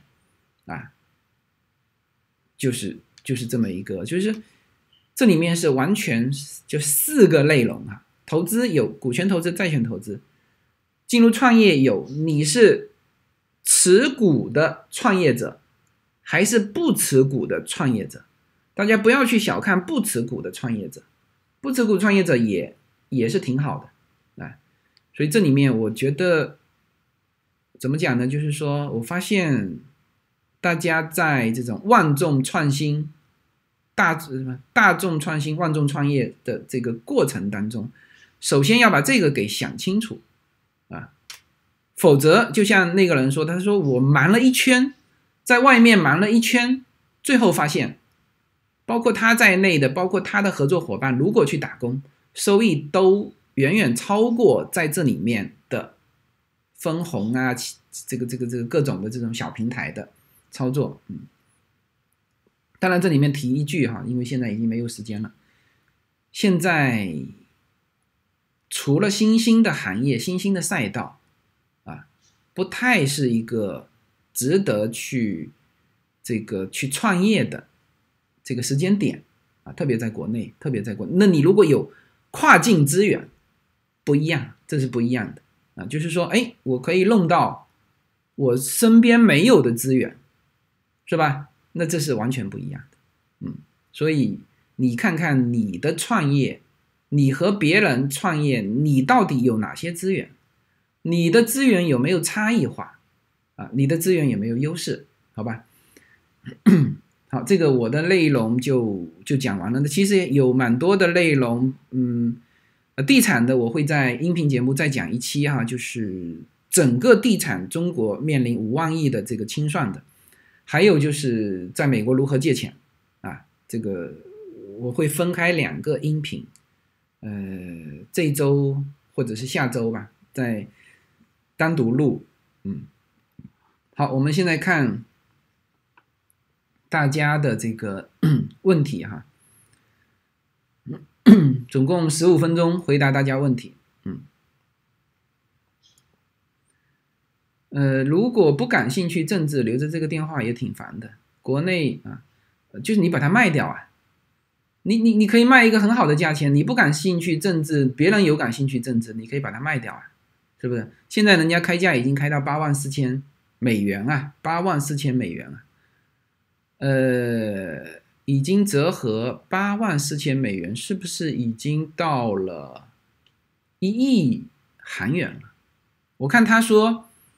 两百两百五十呃不四百五十六亿韩元等于大概两亿人民币，两亿啊，这个不去算了哈，这个这个回头，嗯，好，国内一线城市的房价会下跌吗？不知道，不知道，现在二二线开始下跌了，一线会不会下跌呢？理论上是不涨。理论上一线不再不再会增长。嗯，我们夫妻有绿卡，接近五十岁，现在准备到美国长期生活，请教自由军如何购买美国的医疗保险。呃，医疗保险是这样子的哈，就是你接近五十岁，你肯定是在这个没有退休之前嘛。那么你买美国的医疗保险，就是看你的收入，你的收入如果低于。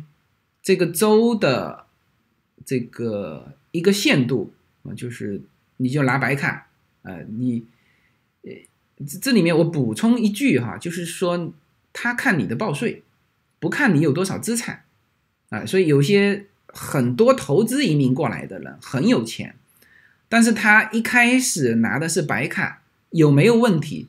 没有问题，因为他拿他的收入，他移到美国这个清闲嘛。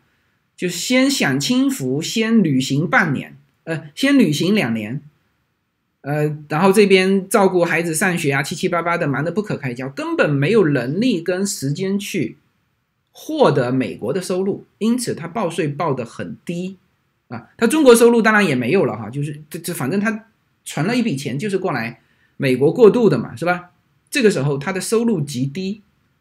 他拿他的收入去买保险的时候，人家就只能让他买白卡，完全不存在任何说什么占用福利、什么捡便宜，没有什么好，他就是这个收入，好吧？你就是看你的收入啊，你的收入在那个期限和大概加州的话，就是好像是多少两万到十二万之间的时候，你可以申请 Obama Care 啊，然后他会补助你。啊，去年啊，所有的奥巴马 Care 的这个这个这个，就是本来要增加的这个部分，后来政府下令说，我不要了，你们不要再给我，就是什么意思呢？就是说，一九年的报税啊，你如果二零二零年报税报的高啊，一一个是预测嘛，那你要补什么呢？补那个奥巴马 Care 的差价。然后政府说算了，这个我不要了啊，就是这个听得懂的人自然会懂啊，听不懂的人不用去去纠结和展开啊。呃，好久没去 Clubhouse 了，是的，是的，是的，我我会我会上一期，嗯嗯，这是一个很现实的问题，这两年失业潮，很多人很多人纯粹蠢蠢欲动啊，由于游戏，特别是中年人，这个游戏已经玩到尾声了。是按红色按钮退出，另起炉灶，还是继续玩下去？嗯嗯，是的，是的。嗯，现在现在签约美的面试又被取消了，接下去想预约加拿大签证，两个可以同时预约吗？当然可以啊，当然可以。如果加拿大签证成功了，从加拿大再到美国，这样可以吗？从加拿大到美国，你还要有签证啊？美国签证它就是美国签证啊，嗯嗯，因为你现在说的是加拿大签证是吧？加拿大到美国还要签证。不久之后，北交所基础层和精选层就是股权投资的天堂或者地狱，垃圾股票会 N 多，但是肯定有 N 倍收益在基础层里面。等一年进入精选层就是丰厚的到来，嗯。有些体制内的高官都在寻求再创业的备胎。体制内的高啊高管高管是的，是的，嗯，体制内高管的副业，在上一期、上上期的会员里面有提到，就是那个关于三十岁和四十岁的呃副业里面都提到了啊，这个当时是有二十岁跟五十岁的，大家。选择选择三十岁四十岁哈，嗯，那那个我二十岁跟五十岁就不讲了啊，这个就，呃，也给大家留一个留一个遗憾哈，嗯，厦门的房子会不会降很多？嗯，这个不不知道啊，嗯，A C R X 还可以录吗？嗯，哎，这个就业率太低了，鼓励创业，提高毕业生就业率。鼓励创业，毕业生啊，我这里面说一句啊，毕业生千万不要去创业。毕业生从学习的层面说，你根本没有社会经验，是吧？你你直接去创业，这是非常不合适的。你就应该进入公司。你当然现在你说大公司不要，那你随便啊，公司进去啊，是吧？即使是小公司。你也看得到老板的这种思路，是吧？那你如果今后创业的时候，你就会站在老板的角度去想，这个是这样子啊，就是说，嗯，我我听昨天那个人说的，他说他原来是高管嘛，他从来就没有站在老板的角度考虑过，说啊，这个企业培训都在说啊啊，我们要站在主人翁的思想，他他从来没有站过，为什么？他就没有把自己摆在那个位置上。后来他自己去创业，变成了还不是主要的股东，只是合伙人。哦，他就会发现，这个这这这老板也是非常困难的，所以他后来翻回头去再去工作的时候，就就自己说，就是感觉到非常充实，非常踏实，啊，所以这个这个还是要跟大家说的啊，就是说毕业生是非常非常不适合去创业的，啊，不适合去创业，这就是怎么讲呢？其实这些东西。是要有人告诉你的，难道这些东西没人告诉你吗？说哦，投资是股权投资、债权投资。你创业的时候，呃，在公司向你提出期权、行权的时候，你要考虑哪些点？这些都没人告诉你吗？我我我看他的那个发言，他还是一个就是蛮蛮那个的高管。我我发觉这国内这一方面，其实其实大家都都真的是叫摸着石头过河，然后看到的是是那种一夜暴富的，所所有人一说到期权，都感觉自己这个这个这个肯定以后是暴富的啊，这个但是事实上你们没有经历过那个拿到期权行权之后还亏损的局面的嘛，嗯，所以。所以这个这个是个问题啊，这是个问题。嗯，一个副总在退休之前做微商，被迫买了洗发水套装，满头头皮屑那种。嗯，问一下医疗白卡或者奥巴马 Care 如何申请？这个你他是这样的，你去加户境找这个叫做，他有写的嘛，保险嘛，医疗保险，找这种你说。或者是翻黄页啊，加州有这个黄页嘛？你去翻，就是这些东西你都不要找熟人啊。就我跟你讲几个东西啊，就是说，嗯，其实很多东西找熟人不合适，比如会计师，你找熟人就非常不合适。所以我这里面之前也说过，你找会计师，你就是一个一个会计师谈过去啊。你找你找熟人其实很古怪的，啊，就是说，在美国帮你报税的人，他知道你所有的家里的资产、收入，细节到不能再细的东西，你捐款捐了多少？因为他要抵扣的嘛，是吧？你小孩子，小孩子学校在哪里读？捐款捐了多少？呃，还有很多很多细节，很多很多细节。所以会计师就是找职业的会计师，千万不要找熟人和朋友啊。那么 这个这个这个叫什么？医疗白卡这一块就是保险公司这一块，你也别找熟人，因为熟人之间说话不好说。在美国是这样，就是说朋友就是朋友，生意就是生意。呃，把朋友就有些朋友慢慢的是变成合伙人或者是生意，没有问题哈，没有问题。但是这些保险，你需要一个非常职业的人啊，你他要问你很多细节啊，所以所以当然我说的这个是保险，就是人寿保险，医疗保险是相对简单的，你就随便路边找一个，你先进去问问啊。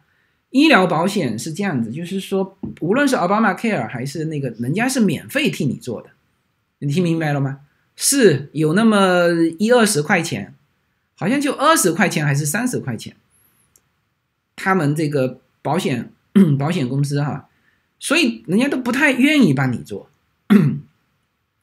但是呢，这个又是国家要求的，是吧？那你必须必须要做，那他。当然，他是比如说你现在他这边买医疗保险，后来是不是之之后能够在他这边买各种保险啊，房屋保险啊，这个这个，所以他在医疗保险的时候也会给到你比较好的服务。但是就那个金额来说，其实他是，呃，他是他是不屑的做的啊，这个都是那我跟你说这个意思就是说，都是平均的啊，没有说这一家好一点，那一家不好一点，no。这就是你的收入多少，就是这么多税，所以这些东西根本不需要花时间精力去找人找关系去询问说，哎哪家好，没有意义，没有意义，都是一样的。你拿到的不可能是假的保险，啊，只要是真的保险，它它它它都能用啊，对。呃，夫妻拿到绿卡，国内退休金加起来有一万元，一万元是人民币吧？人民币你把它变成，首先你这是一年，呃，一个月吧，是不是？一个月一万元，呃，是这样的，你自己去算哈，因为我现在头脑算不过来，就是两万美元。呃，加州好像是，加州最新的，我我快速查一查。哎，算了，这个我回头在那个上面说吧。就是说，大概是两万七一个家庭，加州哈以下的全部拿白卡，哎，加州白卡，其实你们这个稍微搜一搜就可以了。加州白卡标准二零二一，你看我只要输加州白卡就跳出来了嘛。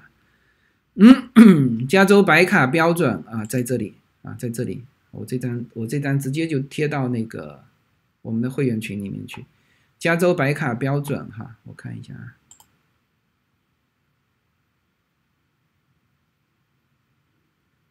我看一下，嗯，四口之家三万六啊，四口之家三万六起点啊，在。奥巴马 Care 可补助的范围是一直到四口之家，一直到十五万七，啊，一直到十五万七。然后那个，然后那个就是白卡的这个上限，就是四口之家的大呃，四口之家，如果你是大人，就是三万六美元哈，三万六一年美元，你的年收入以下你就个呃白呃这个这个叫做成人你就拿白卡了。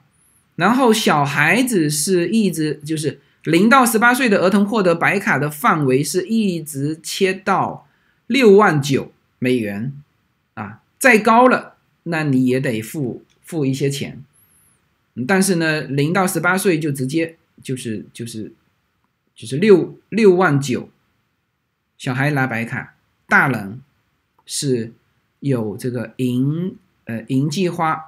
银银计划和，呃，这个这个叫什么？银计划和金计划、铂金计划，啊，那么补贴银计划有国家补贴百分之九十四的，国家补贴百分之八十七的，国家补贴百分之七十三的，在银计划里面还又分为，就是三万六到三万九之间是国家补贴百分之九十四的。三万九到五万二之间是国家补贴百分之八十七的，那么五万二到六万九是国家补贴百分之七十三的，呃，然后再是一个一个补贴下去，一个一个补贴下去，好吧？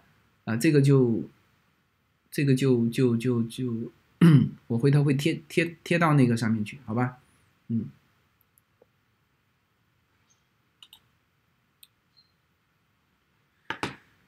啊，我们的时间差不多了。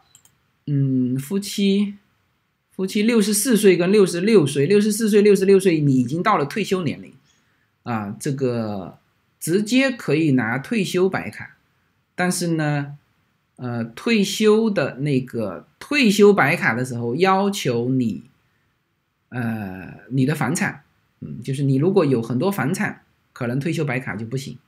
这个具体你去问那个，好不好？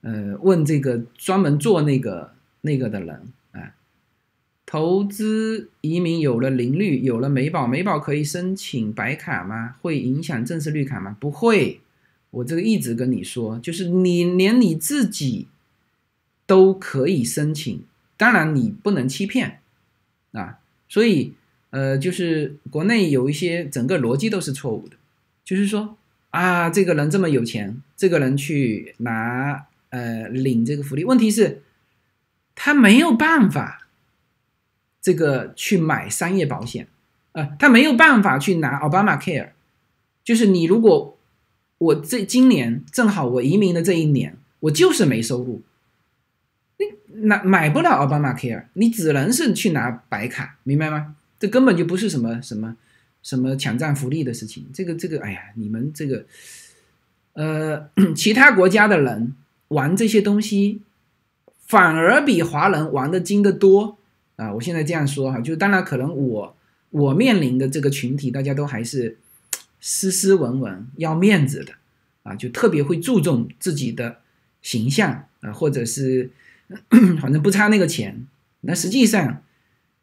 就是根据你的收入，你收入是多少就是多少啊！你不要说哦，我收入其实是十二万美元，但是呢，我伪装成三万六以下，那这这个就是欺骗嘛？这个被查出来，那是非常严重的啊。嗯，呃，六十岁跟六十六岁呢，这里面涉及到退休年龄，这这这是一个很敏感的年龄。它美国是这样子。是六十三岁到六十七岁，你都可以选择在这这个时间点退。那你们刚刚拿到绿卡的这种情况，你可不可以选择在这个时候退？一定是可以的啊。那这是一个，这这里面是要考虑的。还有一个就是说，呃，我觉得你们也没什么好考虑的，因为有些人是五十七岁来，他还可以累积十年的那个退休金。你们是六十四岁、六十六岁退休金，你就不用考虑了，退休金也没多少，你只要能够拿到医疗保险就可以了啊。这个这个，我的父母也都是一样的啊，直接去拿老人的白卡啊。但是呢，这里面就是说会涉及到存款的问题，你们的存款的问题，大部分美国的华人在这个时候他就。先一步把存款给到子女，啊，包括房产，那他们就，呃，拿这个拿这个白卡，哎，就是医疗的这个白卡就行了，嗯，呃，当然你也可以不不给子女，自己保留。那这里面有一些有一些也是像这张表示的，就是你超过多少资产，你要负担多少，这里面是很细节的东西。哎，好吧，呃，你如果到了美国，你用中文去搜寻这些东西，你都搜得到啊，包括退休了这个退休白卡的一些东西，你都搜得到，好吧？嗯，我也是搜的呀，刚才一搜就搜到了嘛，是不是？嗯，OK，那我们这一期的节目就结束了哈。收入标准是工资收入还是所？当然是所有收入，当然是所有收入。我去年交税交了好多钱，就是因为股票收入，是吧？如果工资收入呢，太好了。嗯，我现在是，我现在我我现在交税变成了，呃，我周边所有朋友里面，我交税交的最高的。所以叶子今年就是就是就是在那边说我嘛，他说你这个。这个意思就是说，我没有把这里面协调。我说什么协调？资本利得税，除非你搬到阿拉斯，呃，除非你搬到内华达或者阿拉斯加去，是吧？你资本利得税跑不掉的，是吧？M two 你也跑不掉。我现在就是其他所有的都取消了，就就保留这两个，是吧？你你 M two 你哪来要贷款的呀？是吧？你资本利得税，你除非跑到阿拉斯加去，你否则跑不掉的呀。好吧，这是所有收入哈，股票收入特别重要，特别重要。哎，行，那我们就结束这一期的节目啊。那么在结束这一期节目之前，呃，希望大家都查一查自己的会员是否到期了啊，提前一个月续费也没什么问题啊，不要等到了哎一天哪一天突然间说哎我怎么听不了了，呃，再去续费呃。就提前有一个提前量啊，这是一个。第二呢，我建议大家近期都听一听我们的音频节目。如果有问题，就就在就直接跟管理员联系，或者是呃在群里面提出来都都没关系，因为你在群里面提出来，别人就会教你了，是不是？呃，因为我就怕大家掉队啊，就怕大家掉队，就是说，哎呦。这一阵子忙，一阵子不听，然后我只听直播，呃，怎么样怎么样？还是大家都提出来呃，就是如果一旦有什么问题，我们系统、平台管理员能够及时给到你帮助，好吧？嗯，提前一年的，提前一年，提前一年你赚到了，因为明年又提价了，嗯、呃，完全没问题啊、就是也不要提前一年，你就提前一个月就好了嘛，是吧？嗯，对，提前一个月嘛，或者提前十天也行啊，是吧？嗯、这个当然有些人提前十天也跟管理员提出来，哎，他说我这个提前十天，那管理员也手动帮他调了十天的时间进去啊，这蛮有意思的。行，反正这个这是一个这是一个提醒啊，然后还有一个就是音频节目尽快听，呃，我说了尽快听，大家还跟我讲，哎，他说我听了这个信息不会太敏感嘛，呃，没有像你想象的那么危险啦，呃，没有像你想象的氛围那么恐怖吧？好，我今天就被下架了，我。最新的一期讲两岸关系的，呃，在我们的短书没有被下架，在那个喜马拉雅的那个会员就被下架了。所以，喜马拉雅的问题就在于它会下架，啊，短书的好处就在于什么呢？就在于它呃比较安全，比较安全，因为它平台小，哎，好吧，行，那。视频和音频，大家尽快能够收听，呃，能够，呃，这个能够，呃，就是避免这个被下架，好吧？好，那我们这期节目就到这里，好，各位，拜拜，